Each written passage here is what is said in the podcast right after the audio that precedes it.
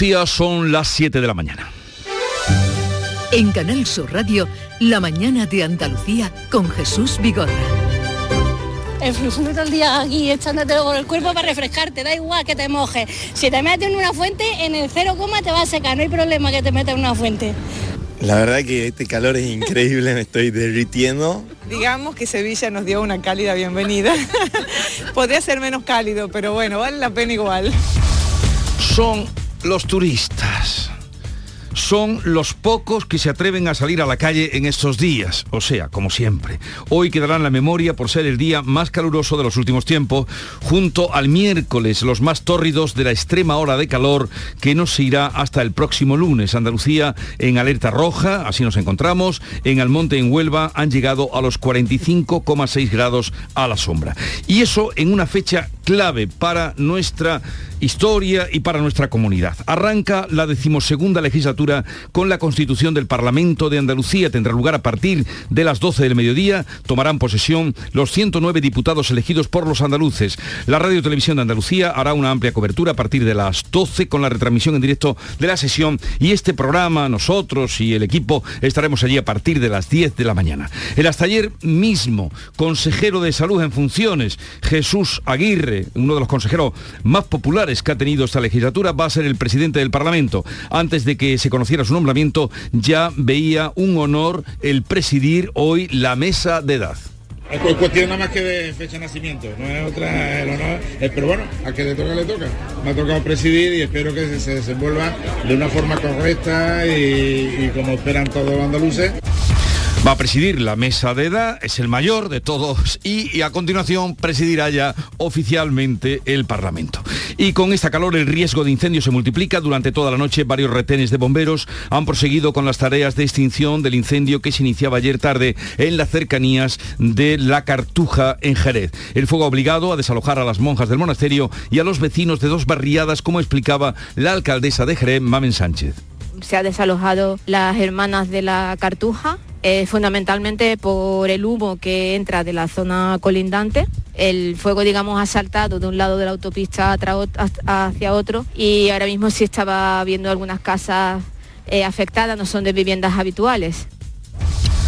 En clave nacional, el Congreso celebra hoy la tercera y última sesión del debate sobre el Estado de la Nación, en la que se votará el centenar largo de propuestas de resolución. Pero además, el Pleno del Congreso trata hoy varios asuntos de interés, también polémicos, como la ampliación de las medidas para frenar la crisis, la ley de memoria democrática y la reforma express del Consejo General del Poder Judicial. Y en cuanto al tiempo, pues un día más, los cielos azules, despejados, luna grande y hermosa a esta hora de la mañana, temperaturas sin cambios o ligero ascenso de las mínimas. Vientos de levante fuerte que continúan en el estrecho con rachas muy fuertes.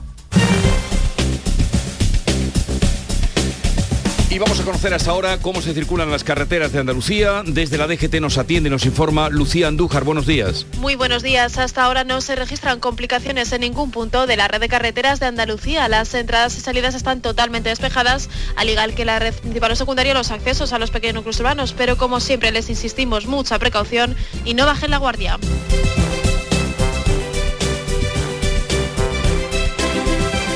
Siete, cuatro minutos de la mañana.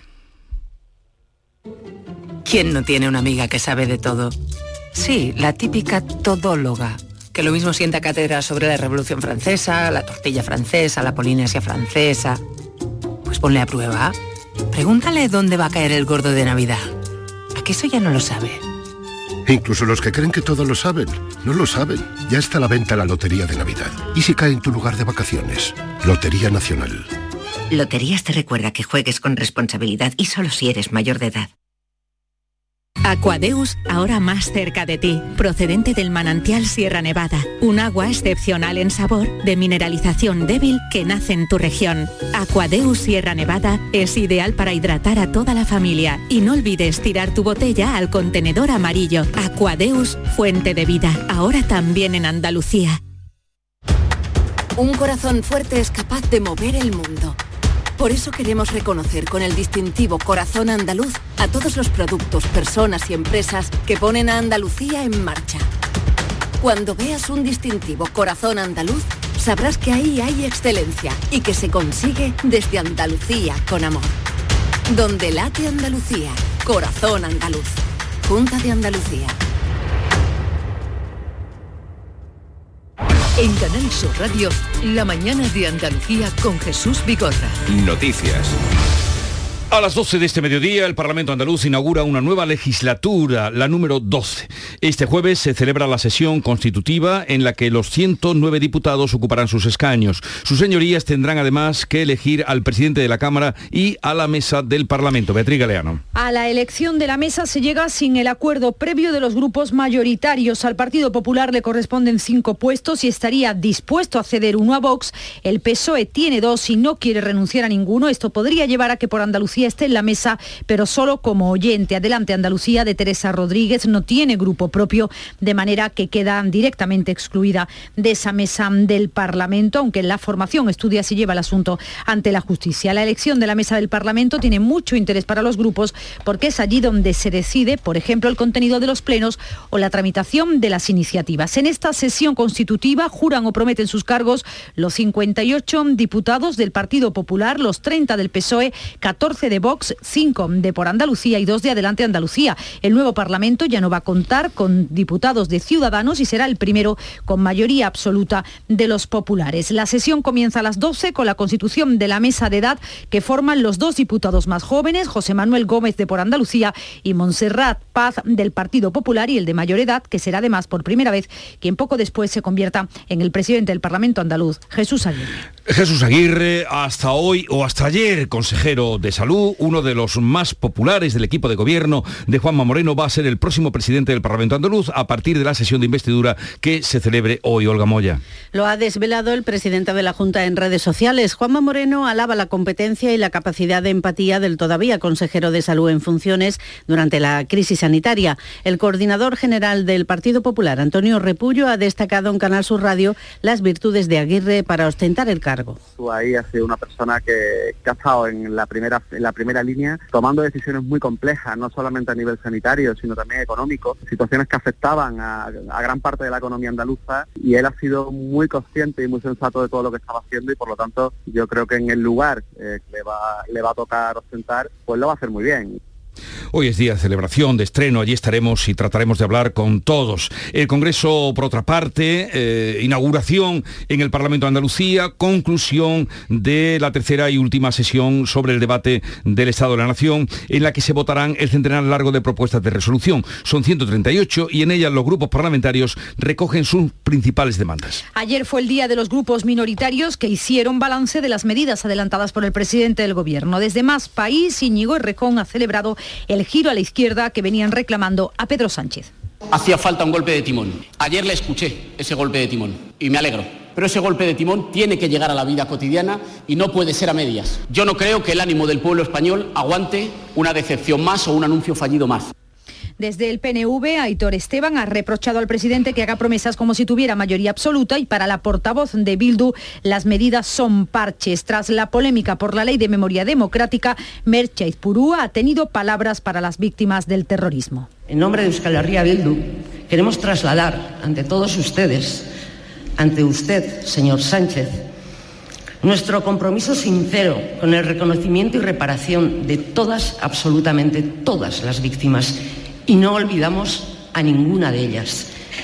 A ella se ha referido la líder de Ciudadanos para reprochar a Sánchez los socios en los que se apoya para ofrecer políticas, decía, baldías. Inés Arrimadas. La señora Aizpurúa y sus compañeros de Batasuna seguirán siendo siempre unos auténticos hijos de ETA. Su problema, señor Sánchez, no es su ideología. El problema, señor Sánchez, es que usted no tiene ideología. Hace lo que sea para conseguir sus objetivos. Y ante las críticas a los nuevos impuestos a los bancos y a las empresas energéticas, el presidente Sánchez ha vuelto a defender estas medidas. Pedro Sánchez ha dicho que un día de bajada de las eléctricas y las entidades financieras en bolsa no es preocupante porque sus elevados beneficios durante todo el año deberían compensar, decía, los impuestos anunciados. Realmente tampoco me preocuparía por la evolución ayer en la bolsa, porque si uno mira cuál ha sido la evolución a lo largo de este último año, creo que es, no sé cómo calificarla, pero realmente eh, extraordinaria. El líder de la oposición, que no ha podido intervenir en el debate por no ser diputado, ha valorado estos impuestos a los bancos y las energéticas. Alberto Núñez Feijóo ha señalado que se opondrán si acarrean más comisiones a los ciudadanos. El presidente del PP cree que se trata de una huida hacia adelante para contentar a los socios. Los huevos, la leche. La inflación. La inflación se disparó en junio hasta alcanzar el 10,2%, el nivel más alto desde abril de 1985. El encarecimiento de carburantes, electricidad y alimentos frescos han sido los que han impulsado esta subida. Y en Andalucía la tasa aún es mayor porque alcanza el 10,5%. Los precios del transporte debido al encarecimiento de los carburantes han subido más de un 19%, los alimentos un 12,9% y la restauración y los hoteles un 7,2%. El problema para las familias está en la cesta de la compra. Los huevos, la leche, la pasta, todo, todo, ha subido todo. Todo, la fruta, la verdura, la carne, todo, se nota, se nota, porque el sueldo es el mismo y, las cosas van subiendo. Me voy a lo que cueste más barato, mirando los precios mucho. El pescado sobre todo, pues está carísimo, lo comemos menos. Los, eh, como decimos, con el repunte de junio, la inflación encadena dos meses consecutivos de ascensos en su tasa interanual.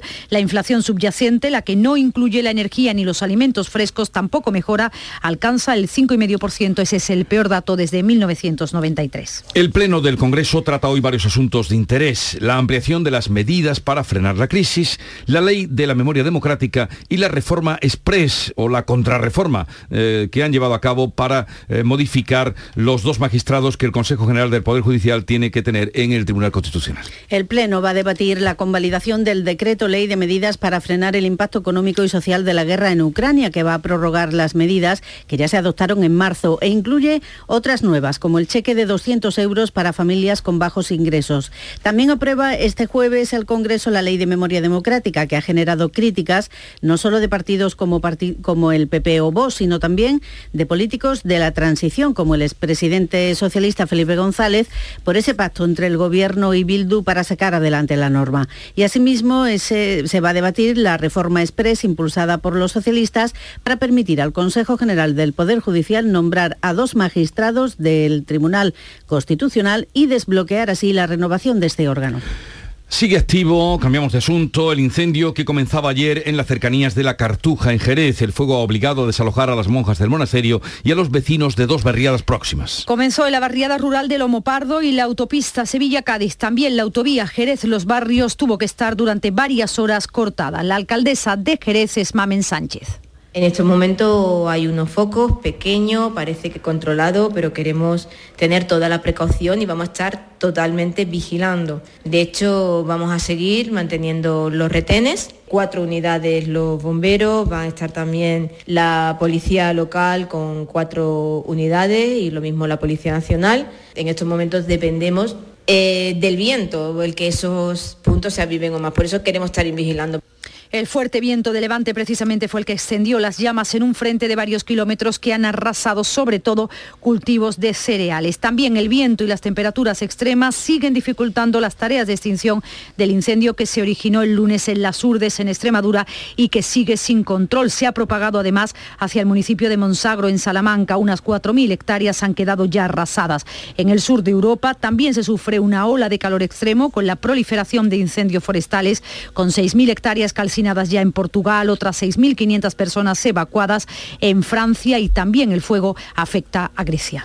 Los embalses de Andalucía están de media al 30% de su capacidad. Son los que tienen menos agua de toda España. A las restricciones para la agricultura se unen ahora los cortes de suministro para el consumo de los hogares. Y es que hoy tenemos la misma cantidad de agua que el 1 de octubre pasado, cuando comienza el año hidrológico. La situación es preocupante, pero puede ser dramática en otoño si no llueve. La sequía comienza también a ser, como decimos, muy preocupante en zonas como la Sierra Nubense de Aracena. Las restricciones de suministro que se han puesto en marcha a finales de junio se han ampliado y los vecinos sufren ya el corte nocturno de agua durante siete horas.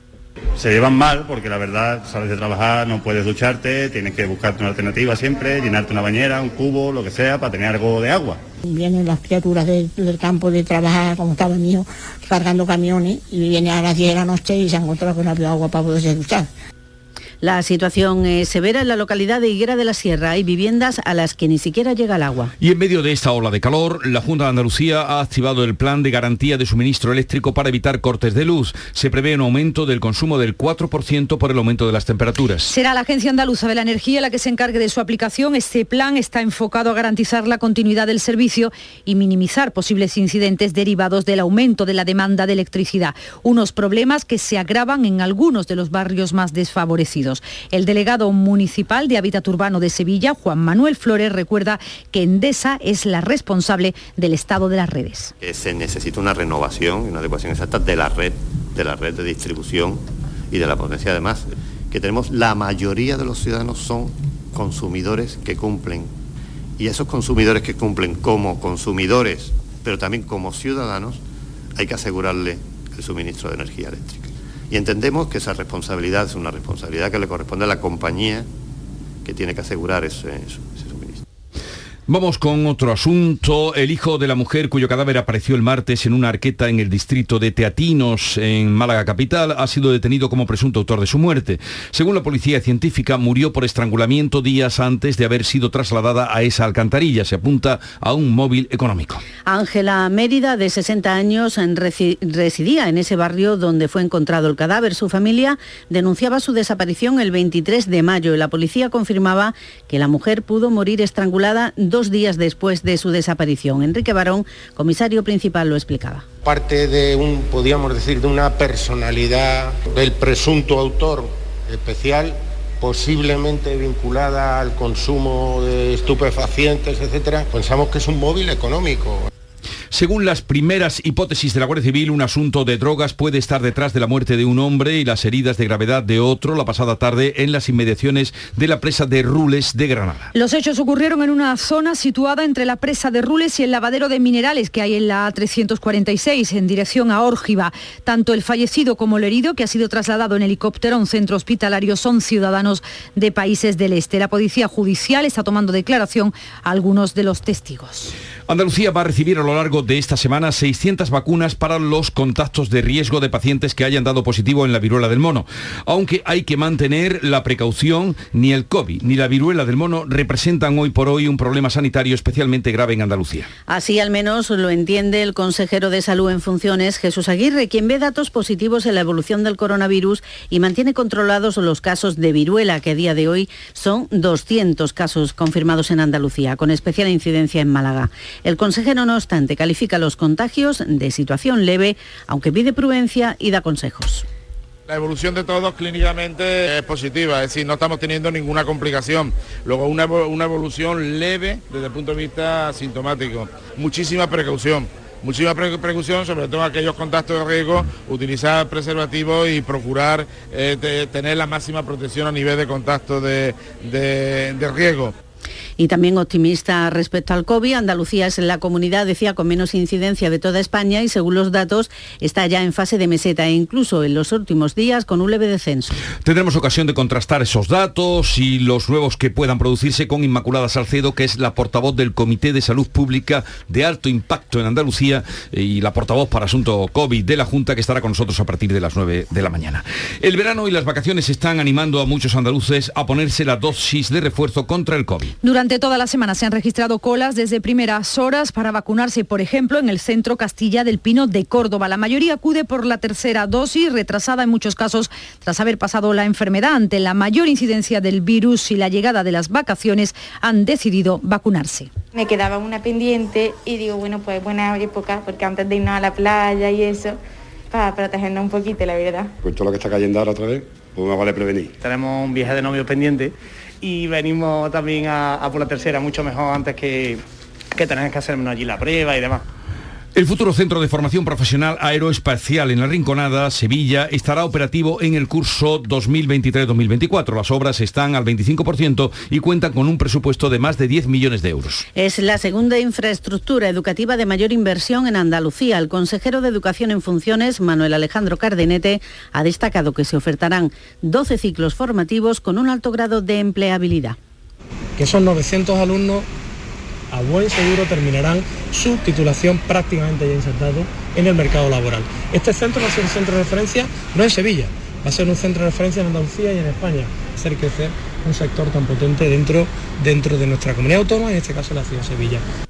Hoy se vive la tercera jornada de huelga de tripulantes de cabina de Ryanair, la penúltima de esta semana. Este pasado miércoles se cancelaban un vuelo en Málaga y ocasionaba retrasos en otros 43 con origen o destino en los aeropuertos de Málaga y Sevilla.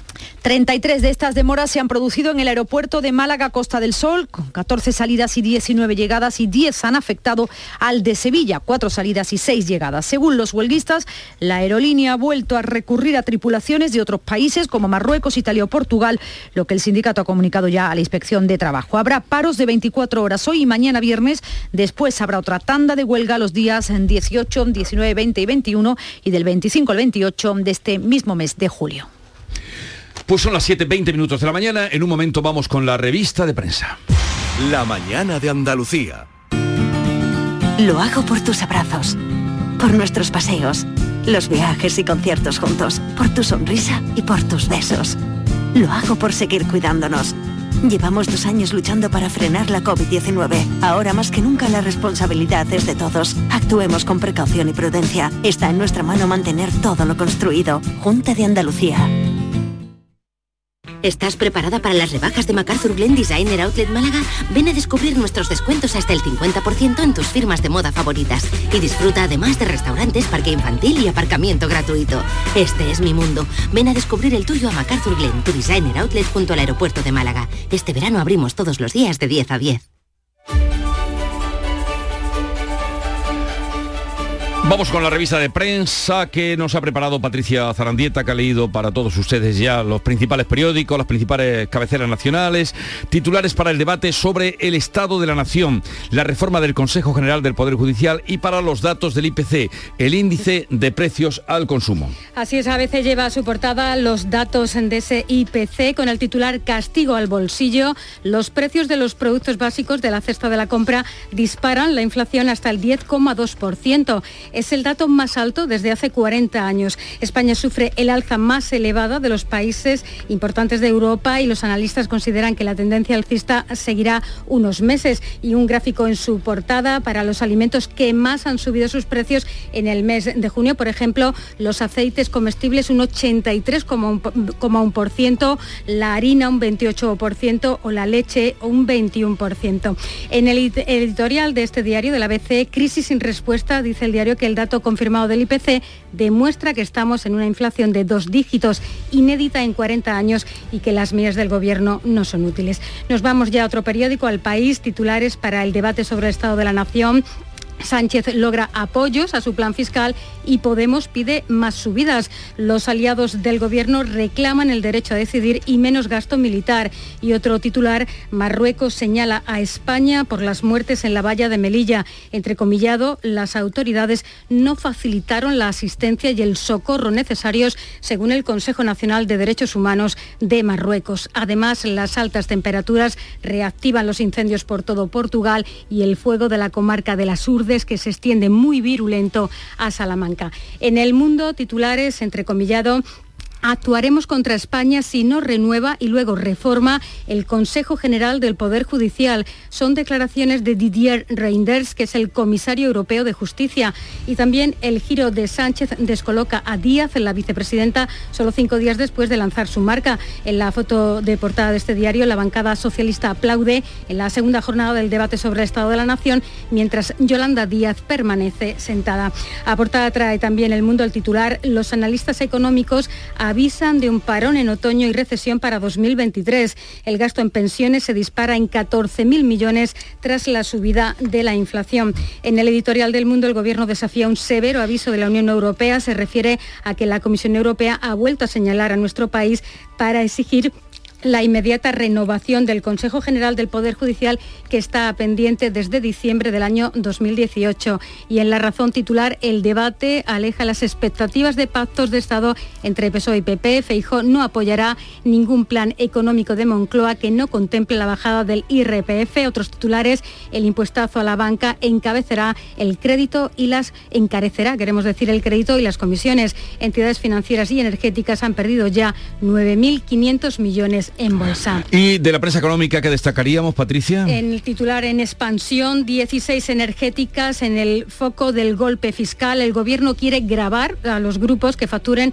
más de mil millones de euros. El gobierno ha convocado para hoy a las empresas energéticas a través del Ministerio de Transición Ecológica con la titular del, del departamento que es Teresa Rivera. En la prensa regional, en la prensa andaluza, un protagonista, el cordobés Jesús Aguirre, que será presidente del Parlamento andaluz, que hoy, además, como saben, le venimos contando, se constituye la Cámara. Así es, en el diario de Sevilla, Moreno confía el Parlamento al consejero que gestionó la pandemia. Jesús Aguirre será la segunda autoridad de la comunidad en sustitución de Marta Bosquet. El presidente de la Junta destaca su, entrecomillado, capacidad de empatizar y dialogar. En este periódico, otros titulares, Bruselas pedirá al gobierno que financie el metro con los fondos FEDER. Confirma que el tren metropolitano puede optar a la financiación comunitaria. Además, en el diario de Cádiz, eh, el fuego se originó en la ribera del río y se extendió rápidamente por zonas de pasto. Se refiere al grave incendio en Jerez que ha obligado a cortar la autopista. Las llamas cierran la autovía de los barrios y fuerzan el desalojo del monasterio de la Cartuja, el Serrallo y Lomo Pardo. En Málaga, hoy también titulares, la policía detiene a un hijo de la víctima por el crimen de la alcantarilla y alto riesgo de medusas en todo el litoral occidental. En Huelva, información la ampliación del muelle sur finalizará en septiembre y eso va a suponer más tráfico para el puerto nubense en la foto de portada para el calor extremo en Huelva. Al monte marca la máxima temperatura en Andalucía este miércoles con 45,6 grados y la capital pasó de los 41 grados. Y el día de Córdoba también la joyería se fusiona con patrimonio y moda para reforzar su promoción. Busca que la Unión Europea la reconozca como indicación geográfica protegida. En el diario de Almería, historia para la solidaridad, una vida digna después de la odisea de viajar en patera. Una plataforma ayuda a las personas migrantes a encontrar vivienda tras llegar a España. En Granada hoy se refieren también al muerto y al herido que hay en un tiroteo en el entorno de la presa de Rules y que Reinaldo Fernández será el nuevo director del patronato García Lorca y en el Viva Jaén, pues hacen referencia a los trenes gratuitos en Jaén, los servicios de media distancia de Renfe, Jaén Madrid y Jaén Córdoba, Sevilla y Cádiz serán gratuitos a partir del 1 de septiembre Jesús para aquellos usuarios que utilicen abonos. Vamos ahora con la información deportiva porque ya está por aquí Nuria Caciño, buenos días. Muy buenos días.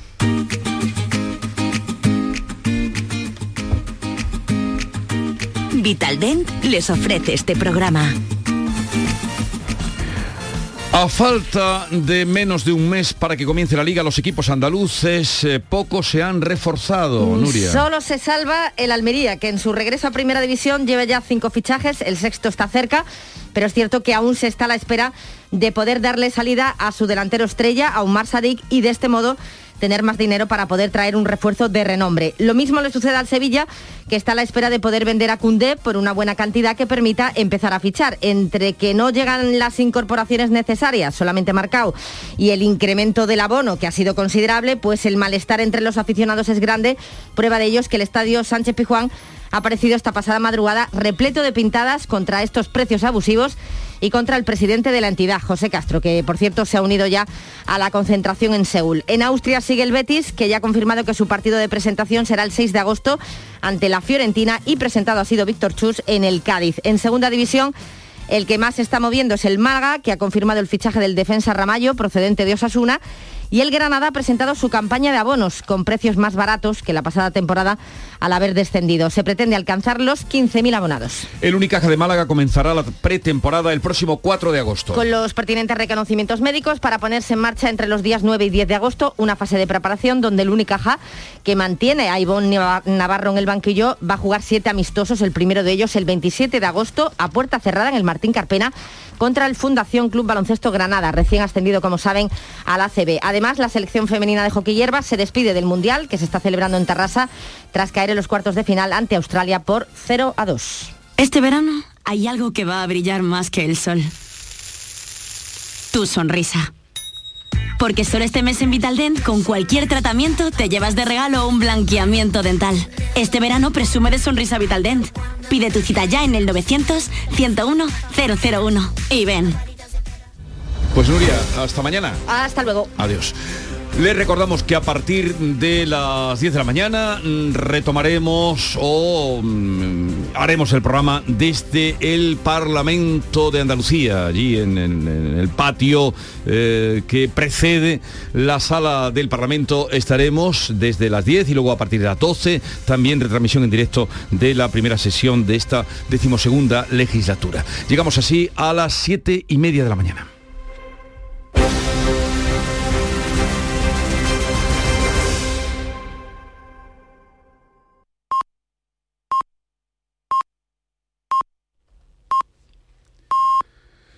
Andalucía son las siete y media de la mañana. En Canal Sur Radio, La mañana de Andalucía con Jesús Vigorra. Y a esta hora con Olga Moya vamos a dar cuenta en titulares de las noticias más destacadas que les venimos contando desde las 6 de la mañana. Comienza hoy la decimosegunda legislatura en el Parlamento andaluz. Este jueves se celebra la sesión constitutiva en la que los 109 diputados ocuparán sus escaños. Sus señorías tendrán además que elegir al presidente de la Cámara y la mesa del Parlamento. Jesús Aguirre va a ser el próximo presidente del Parlamento andaluz. Temperaturas de récord en la ola de calor que asfixia a España y que nos acompañará toda la semana. Cinco comunidades autónomas activarán hoy la alerta roja Andalucía, Galicia, Extremadura y ambas Castillas. Este miércoles, el municipio de Almonte, en Huelva, junto al de Olivenza, en Badajoz, han registrado la temperatura más alta de todo el país, 45,6 grados. Efectivos del Infoca han intervenido en las últimas horas en un incendio urbano en Jerez y otro en Lucena del Puerto, en Huelva. Fuera de Andalucía sigue activo en Extremadura el incendio en Las Urdes que se propagó hacia el municipio de Monsagro, en Salamanca. Se han evacuado ya a más de 600 vecinos. El Congreso celebra hoy la tercera y última sesión del debate sobre el Estado de la Nación. En esta tercera jornada se van a votar el centenar largo de propuestas de resolución.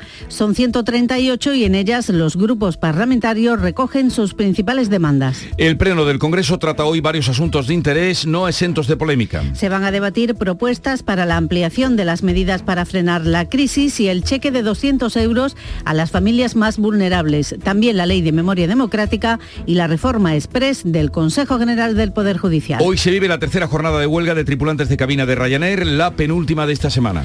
Ayer miércoles se cancelaba un vuelo en Málaga y ocasionaba también retrasos en otros 43 con origen o destino en los aeropuertos de Málaga y de Sevilla. Una persona ha muerto y otra ha resultado herida grave por arma de fuego en la localidad granadina de Vélez de Benaudalla. Los hechos ocurrieron en la zona de aparcamientos de la presa de Rules y la Guardia Civil ha abierto una investigación para aclarar las circunstancias de lo ocurrido. Hoy podría pasar a disposición judicial el hijo de la mujer cuyo cadáver apareció en una alcantarilla de Málaga. Según la policía científica, la mujer que apareció el martes eh, mu- muerta murió por estrangulamiento, días antes de haber sido trasladada a esa arqueta. Se apunta a un móvil económico. Vamos a recordar el tiempo para hoy. Pues este jueves vamos a tener cielos poco nubosos o despejados, las temperaturas seguirán siendo muy altas, incluso pueden subir un poco las mínimas. Hoy se esperan 45 grados en Sevilla, 43 en Córdoba, 41 en Jaén, 40 en Granada, 39 en Huelva, 36 en Almería, 33 grados en Cádiz y 32 en Málaga. El viento sigue soplando de levante fuerte en el estrecho con rachas muy fuertes. 7.33 minutos de la mañana, en un momento vamos con otras noticias Andalucía. Tú y tu nuevo coche. Con el préstamo motor de Cajamar, elige tu coche ideal y nosotros nos ocupamos del resto. Descubre las opciones que tenemos para ti. Haz números con el simulador y lo verás más claro. El lugar al que siempre has querido ir ahora está más cerca. Infórmate en cajamar.es o en nuestras oficinas. Financiación otorgada por GCC Consumo Cajamar Consumo. Cajamar. Distintos desde siempre. Verano. ¿Qué tendrá el verano? Alegría.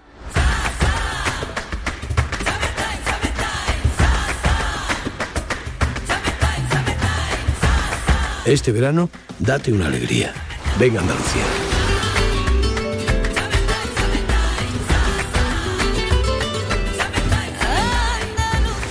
Campaña financiada con fondos FEDER, Junta de Andalucía.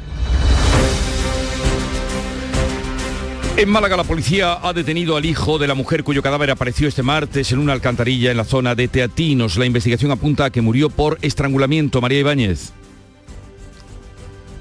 Ah, María Ibáñez Málaga. Bueno, ahora vol- Adelante. Mm, Ángela Mérida, de 60 años, la víctima residía en ese barrio en Teatinos donde fue localizado su cadáver. Su familia denunció su desaparición el 23 de mayo y ayer la policía confirmó que la mujer murió estrangulada dos días después de esa denuncia de la desaparición. Su hijo adoptivo ha sido detenido como principal sospechoso. Enrique Barón, el comisario provincial, hablaba ayer de ello. Eh, aparte de un, podríamos decir, de una personalidad del presunto autor especial, posiblemente vinculada al consumo de estupefacientes, etcétera, pensamos que es un móvil económico. El cadáver de Ángela permaneció oculto en algún lugar antes de arrojarlo a la alcantarilla de 8 metros de profundidad donde apareció en avanzado estado de descomposición el pasado martes. En Córdoba aumentan los ingresos hospitalarios de personas mayores, sobre todo dependientes y grandes dependientes por deshidratación y otras consecuencias del calor. Así es. eh, Adelante, Miguel Vallecillo. Sí, se constata que ya hay pacientes ingresados en el Reina Sofía por complicaciones que se han derivado de las altas temperaturas. Esta ola de calor ha hecho que se active la alerta sanitaria con especial atención a niños y mayores, haciendo énfasis en la hidratación. Los afectados son personas dependientes con movilidad reducida, deterioro cognitivo o polimedicadas, todas muy vulnerables, según comenta el médico internista del Reina Sofía, Rafael Molero. De hecho ya en los últimos 8 o 10 días estamos teniendo pacientes altamente dependientes que están ingresando por deshidratación. Es decir, son aquellas personas que disminuyen un poco la ingesta de, de sustancias, de líquidos en este caso, que además tienen una pérdida aumentada por el calor circundante y que le pueden provocar deshidratación, algún episodio de deshidratación grave. Y es que resulta básico hidratarse en ola de calor. En Almería comienza en las playas de Palomares el festival más importante de España de música electrónica. Se espera que acudan más de 100.000 personas y que generará 15 millones de euros. Belén Nieto. Así es, Dream Beach se ha convertido en el festival electrónico más importante del verano en España. Dimitri Vegas y Like Mike son dos de las estrellas del cartel de este año. Un festival en la playa de Villaricos, Palomares, comenzó anoche ya hasta el 17 de julio. Más de 100.000 personas se van a dar cita y más de 100 agentes controlando la seguridad. Pedro Herrera es teniente coronel de operaciones. Los datos de posible afluencia de público, según la organización, pues nos estaremos moviendo en, en un poquito por debajo de cifras de ediciones anteriores, lo cual pues para nosotros supone o facilita el trabajo. Y claro, el cambio de fecha también ha influido. Ya lo han escuchado más de 100.000 personas previstas eh, que acudan a ese festival durante todos estos días y con un importante impacto económico. En Isla Cristina, Huelva, ya han comenzado las fiestas para celebrar el Día del Carmen, que es el próximo sábado, patrona de los marineros. Anoche se encendía el alumbrado. En esta edición se cumplen 100 años desde que la Virgen comenzó a procesionar en barco. Sonia Vela. El recinto ferial se iluminaba anoche y daban comienzo así las fiestas del Carmen de Isla Cristina. El momento más esperado llegará el sábado con esa llegada en barco de la imagen de la Virgen del Carmen, este año con la conmemoración de su centenario, como nos subrayaba el alcalde isleño Genaro Horta. Este año además se cumplen 100 años desde que la Virgen se procesionó por primera vez en, barco. Y el recorrido va a ser eh, un poquito más amplio porque se va a salir hacia, la boya que está en la barra para que la Virgen eh, bendiga también la, parte de la mar y demás, ¿no? También se celebran desde hoy las fiestas del Carmen en otros puntos del litoral, como es el caso de la Antilla, en Lepe.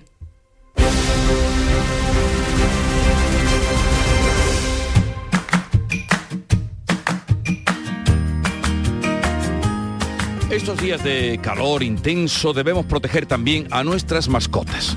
Se recomienda ofrecerles continuamente agua limpia y fresca e incluso utilizar cremas solares a los que tengan el pelo corto. Charo Jiménez. En verano hay que cambiar con mucha frecuencia el agua de los bebederos porque está más expuesta a parásitos y a bacterias. Solo se recomiendan los paseos por la noche y por la mañana temprano cuando la temperatura es más baja.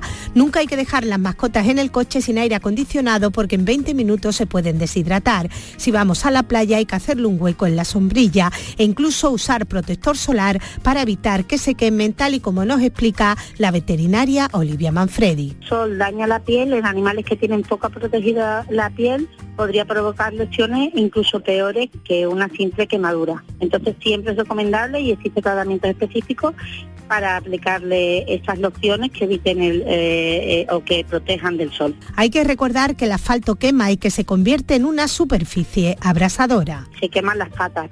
También existen tanto protectores como algunas gotitas que no todos los animales admiten, pero sí que existen protectores que hacen una especie de film para ayudar a, que se quemen menos o que sean más, mm, las agresiones sean menores. Otra recomendación es refrescar a las mascotas con helados caseros de fruta o de caldos congelados.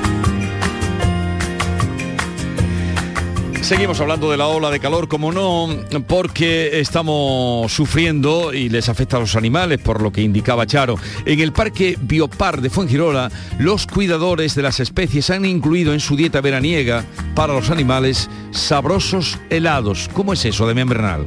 Variadas verduras y frutas, carne troceada, pescados o insectos se combinan con zumos y jugos para estimular los sentidos de muchas de las especies como los tigres, leopardos, gorilas, hipopótamos o suricatas, entre otras. Antonio Garrucho es el responsable del Departamento de Zoología. Por ejemplo, uno de los últimos que nos ha ido bastante bien es para gorilas, ¿no? Donde le hacemos un helado de unos 4 o 5 kilos eh, a base de lechuga, de hojas de lechuga, que lo hacemos como un batido, ¿no? Eh, leopardos, por ejemplo, ¿no? Hacemos unos helados también grandes, considerablemente grandes, eh, donde lo que utilizamos como base es un poquito agua, pero con un poco de tinte de sangre, de la misma sangre del pollo y demás que le damos de comer, ¿no? Y dentro también les metemos, depende, en algunas ocasiones algún trozo de pollo, a veces es simplemente un hueso. Cada día los cuidadores preparan más de 130 kilos en dietas. Son unas medidas extraordinarias para este centro de conservación donde conviven más de 200 especies diferentes. Una dieta que de paso estimula los sentidos de los animales tanto visuales como olfativos, táctiles o gustativos. La cosa va de animales hoy porque les vamos a contar que dos nuevos nacimientos muy especiales se han producido en el Zoo Botánico de Jerez. Se trata de dos crías de avestruz de cuello rojo, las primeras que nacen en cautividad en España. Esta especie cuenta con un programa europeo para su recuperación. Juan Carlos Rodríguez. Los pollos están en la guardería a la espera de que en ocho meses o un año sean enviados a otro zoo para que salieran adelante. Los huevos fueron incubados durante dos meses. Todo forma parte de un programa europeo para la recuperación de esta especie que casi ha desaparecido de su hábitat natural, que es el norte de África. En la actualidad hay unos 30 ejemplares dispersos en 12 zoológicos europeos. El de Jerez mantiene en sus instalaciones una pareja de avestruces de cuello rojo. El macho llegó en 2017 y la hembra en 2019. Los pollitos los pueden ver si vienen al zoo de Jerez. El resumen con la selección de los mejores momentos del programa del Yuyu lo tienes también en verano. Aquí encontrarás lo mejor de esos momentos inimaginables, de las historias imposibles y de ocurrencias delirantes. Lo mejor del programa del Yuyu. Este verano de lunes a viernes desde las 10 de la noche. Quédate en Canal Sur Radio, la radio de Andalucía. ¿Por qué Agua Sierra Cazorla es única? El equilibrio de su manantial es único, el más ligero en sodio la idónea para la tensión arterial, más rica en magnesio, calcio y bicarbonato. Y ahora agua Sierra Cazorla con los refrescos saludables de verdad, sin azúcar y sin gas, más naranja y limón. Agua Sierra Cazorla, la única en calidad certificada.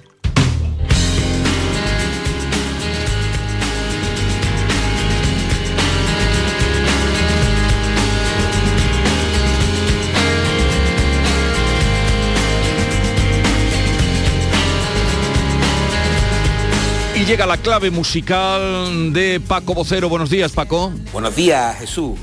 Vámonos con la penúltima clave musical de este verano, que tiene un título además muy apropiado para los días en los que estamos. Se llama Barney Mac, Quemando, y corresponde a uno de los mejores discos de Eagle Eye Cherry, el hermano de Ernest Cherry. Buen jueves.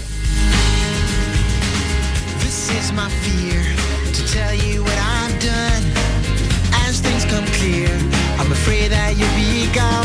But all I know is if you go At least I've told what's true.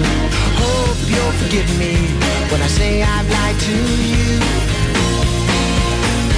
Yeah. I'm burning up. I'm burning for you.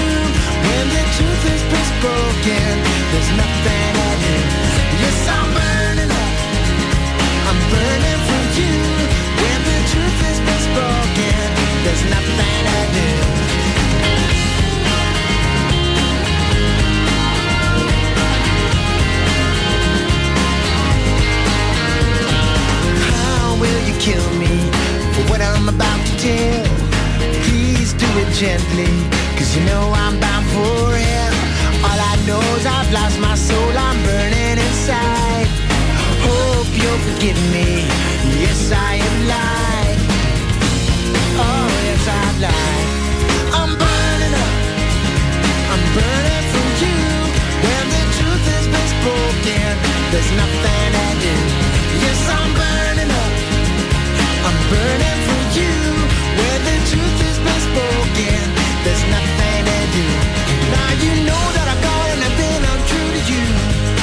7.45 minutos de la mañana, 8 menos cuarto. Llega ahora el tiempo de la información local. Así es que, atentos.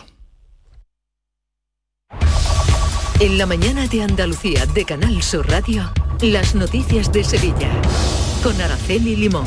A 27 grados de temperatura y esperando una máxima de 45 grados este mediodía. Nueva jornada con aviso de nivel rojo, sobre todo en la campiña sevillana y entre la una de la tarde y las 9 de la noche. El consejero de Salud en funciones, Jesús Aguirre, pide a los ciudadanos que se tomen en serio esta hora de calor y que se protejan. Aguirre insiste en lo extrema que están siendo las temperaturas y que aún quedan varios días muy, pero que muy duros. Muchísima prudencia. Van a ser cinco o seis días muy duros. Llevamos dos. Nos queda todavía eh, una semanita muy, muy complicada y entre todos tenemos que protegernos. El tráfico es intenso a esta hora en la ronda urbana norte en dirección hacia la glorieta olímpica y una persona ha muerto y otra ha resultado herida tras el accidente y posterior incendio de una furgoneta en la A49 a la altura de Huevar del Aljarafe. El accidente se produjo después de que la furgoneta colisionara contra un camión. A continuación salió ardiendo. Al lugar se desplazaron efectivos del 061 que movilizaron un helicóptero además de la Guardia Civil de Tráfico y los bomberos de la Diputación. El suceso provocó retenciones en sentido Huelva y un conductor que, por cierto, cuadruplicaba la tasa máxima de alcoholemia, ha sido interceptado por una patrulla de la policía local tras acceder a una zona restringida del aeropuerto de San Pablo cuando se disponía a recoger a su familia. Ahora tendrá que hacer frente a un juicio rápido. ¿Cómo me gusta tu coche? Los asientos de cuero, la enorme pantalla y esa presencia. Mmm, cómo se nota que es nuevo. No, no es nuevo, pero es un Driveris. En Driveris vendemos coches de segunda mano, pero no cualquier coche. Los seleccionamos, los revisamos y los garantizamos. Y le ponemos un buen precio. Y así con más de mil coches de todas las marcas. No necesitas un coche nuevo, necesitas un Driveris. Encuentra el tuyo en driveris.es. Driveris, vehículos de ocasión de verdad. Te cambiamos el calor por color y el asfalto por el agua tropical. Rodéate de peces y corales en una experiencia 360 grados bajo el mar. Tropicales Acuario de Sevilla. En Canal Sur Radio, las noticias de Sevilla. Pues con este calor, estas altas temperaturas, hay muchos ciudadanos que no pueden recurrir a los sistemas de refrigeración por los problemas de suministro eléctrico que hay en Sevilla, sobre todo en los barrios del sur y del este de la capital. El ayuntamiento le ha pedido a Endesa que renueve las redes de distribución de energía porque están obsoletas. El delegado de Hábitat Urbano, Juan Manuel Flores, reconoce que en las zonas del polígono sur hay enganches ilegales, pero recuerda también que las necesidades de potencia en los hogares es mucho mayor y que responsabilidad de renovar las redes por parte de Endesa. se necesita una renovación y una adecuación exacta de la red, de la red de distribución y de la potencia. Además, que tenemos la mayoría de los ciudadanos son consumidores que cumplen. Y esos consumidores que cumplen como consumidores, pero también como ciudadanos, hay que asegurarle el suministro de energía eléctrica. Y entendemos que esa responsabilidad es una responsabilidad que le corresponde a la compañía que tiene que asegurar ese.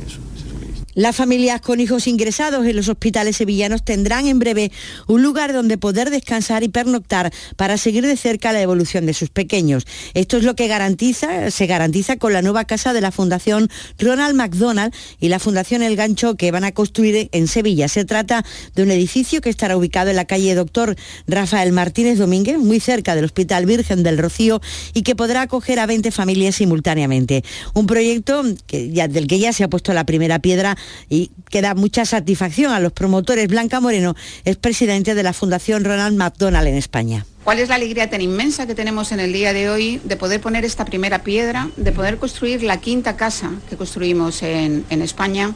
de saber que en ese hospital que están mirando ustedes ahora cuando miran, hay 20 familias que podrán alojarse de forma gratuita, eh, poder estar cerca de sus hijos, poderles darles una, una salida temprana del hospital mientras se siguen mejorando porque el hospital está ahí, está ahí mismo. Y los comerciantes del mercado de Triana han denunciado una deuda de 80.000 euros debido a la morosidad de algunos placeros y advierten que el mercado se quedará sin servicio de limpieza y de mantenimiento a partir del mes que viene si el ayuntamiento no actúa. La Asociación de Comerciantes es la encargada de estos y otros servicios, pero muchos propietarios se niegan a pagar una cuota de unos 200 euros mensuales para cubrir esos gastos. El presidente de la asociación, Juan Antonio Ramos, asegura que la situación económica del mercado es insostenible y pide al ayuntamiento que retire, que retire la licencia a los puestos morosos. Lo que ocurre es que de un tiempo aquí eh, hay gente que decide no pagar sus cuotas, pues simplemente porque no les da la gana se sirven de todos los servicios, todos los servicios que presta la asociación, que son pues mantenimiento de puerta automática, ascensores, montacarga, plaguicida, derratización, todos los servicios que prestamos, ellos se sirven y no pagan. El ayuntamiento ha anunciado que asumirá la gestión del mercado de Triana y, entre tanto, sigue el debate en torno a la imposición de la tasa turística. Los hosteleros se muestran partidarios, los responsables de los bares y restaurantes, pero los hoteleros, como ya les contábamos ayer, se niegan. El presidente de la Asociación de Hostelería de Sevilla y Provincia, Antonio Luque, cree que beneficia al sector y pide un debate sobre el asunto. Eh, pensamos que es muy positivo eh, esa recaudación para que se siga invirtiendo en todo lo relacionado con el turismo y que posicionemos Sevilla entre las ciudades más importantes del mundo para visitarla y, bueno, lo que siempre pedimos es diálogo, consenso y sentido común en respecto a las decisiones que se tomen en esta ciudad, que se cuenten con todos los sectores relacionados con el turismo. Faltan nueve minutos para las ocho de la mañana. ¿Sabes qué es lo maravilloso? Que hay un coche tan versátil que se adapta a lo que necesitas y que lo encuentras en versión híbrida, híbrida enchufable o 100% eléctrica. Así es el nuevo Kia Niro. Y lo mejor es que lo maravilloso está a tu alcance solo en la red Kia de Sevilla. Kia, movement that inspires. Centro de Implantología Oral de Sevilla. Campaña de ayuda al decentado total. Estudio radiográfico, colocación de dos implantes y elaboración de la prótesis, solo 1.500 euros. Nuestra web, ciosevilla.com o llame al teléfono 954 22 22 60. El talento empieza cuando cada clase es una experiencia, cuando el mundo entero es tu escenario para demostrar lo que vales, cuando conectas con la gente que te acompañará en tu futuro y cuando te esfuerzas al máximo para conseguir la excelencia. El talento empieza en Loyola. Inscríbete a nuestras pruebas de admisión en uloyola.es. Universidad Loyola, We Are Talent. Las noticias de Sevilla. Canal Sur Radio. La Comisión Europea considera que el Metro de Sevilla puede proponerse para acceder a los fondos FEDER y culminar así la construcción de las cuatro líneas que constituirían la red completa, por lo que va a pedir al Gobierno central que contemple esa posibilidad, aunque también apunta a otros fondos europeos como los Next Generation. Esta confirmación se ha conocido después de las reclamaciones de la plataforma Sevilla Quiere Metro, que ayer en la Comisión de Peticiones del Parlamento pidieron que se terminara eh, con este problema que tiene la ciudad de Sevilla desde hace años. Sevilla lleva 47 años con un barco encallado en el mar. Mientras que los metros de muchas ciudades españolas y comunitarias han llegado a puerto, Sevilla lleva naufragando desde 1975. Para conseguir que el metro de Sevilla llegue a puerto necesitamos la implicación de la Comisión de Peticiones y de la Comisión Europea.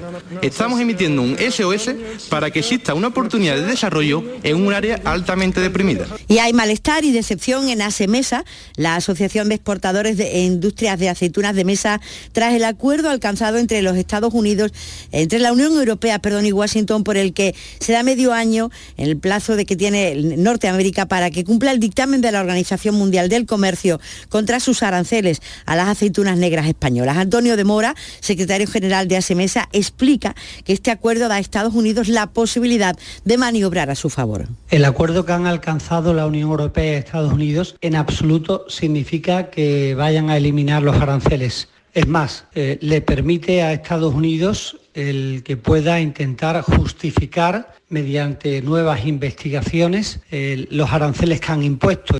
Y avanza a buen ritmo la construcción del futuro centro de formación profesional aeroespacial de la Rinconada, que será todo un referente nacional. Acogerá a 900 alumnos y ofertará 12 ciclos formativos. Las obras ya están ejecutadas en un 25%. El consejero de Educación en Funciones, Manuel Alejandro Cardenete, espera que este centro esté operativo en el curso 23-24. Y vamos a intentar que en el curso 23-24 podamos empezar a dar, a impartir docencia. Y eso es lo que se pretende, que los alumnos se inserten desde el primer día en un entorno de estudio, un entorno de trabajo, pero un entorno donde van a salir de aquí como si estuvieran realmente ya trabajando las empresas.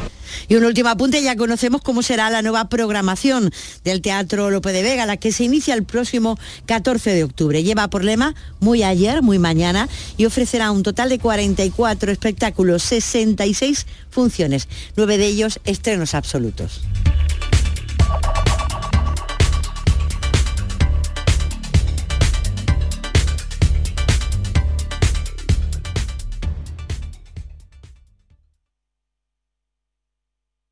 Escuchas La mañana de Andalucía con Jesús Vigorra, Canal Sur Radio. Aquadeus, el agua mineral natural de Sierra Nevada, patrocinador de la Federación Andaluza de Triatlón, les ofrece la información deportiva.